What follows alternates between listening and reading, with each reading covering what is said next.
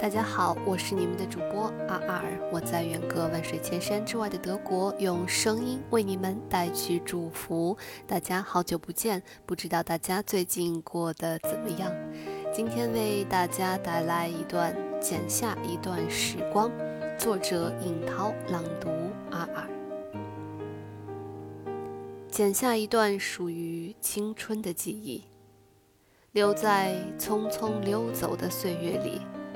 留给白发苍苍的自己，在风华正茂的日子里，那些青涩的脸庞，那些未说出的话，至今还埋在心底。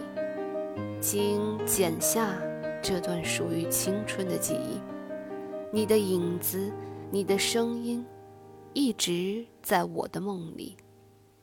请剪一段属于青春的时光。等到了耄耋之时，戴着老花镜，看青春的花朵在记忆中飘摇。非常感谢大家的收听。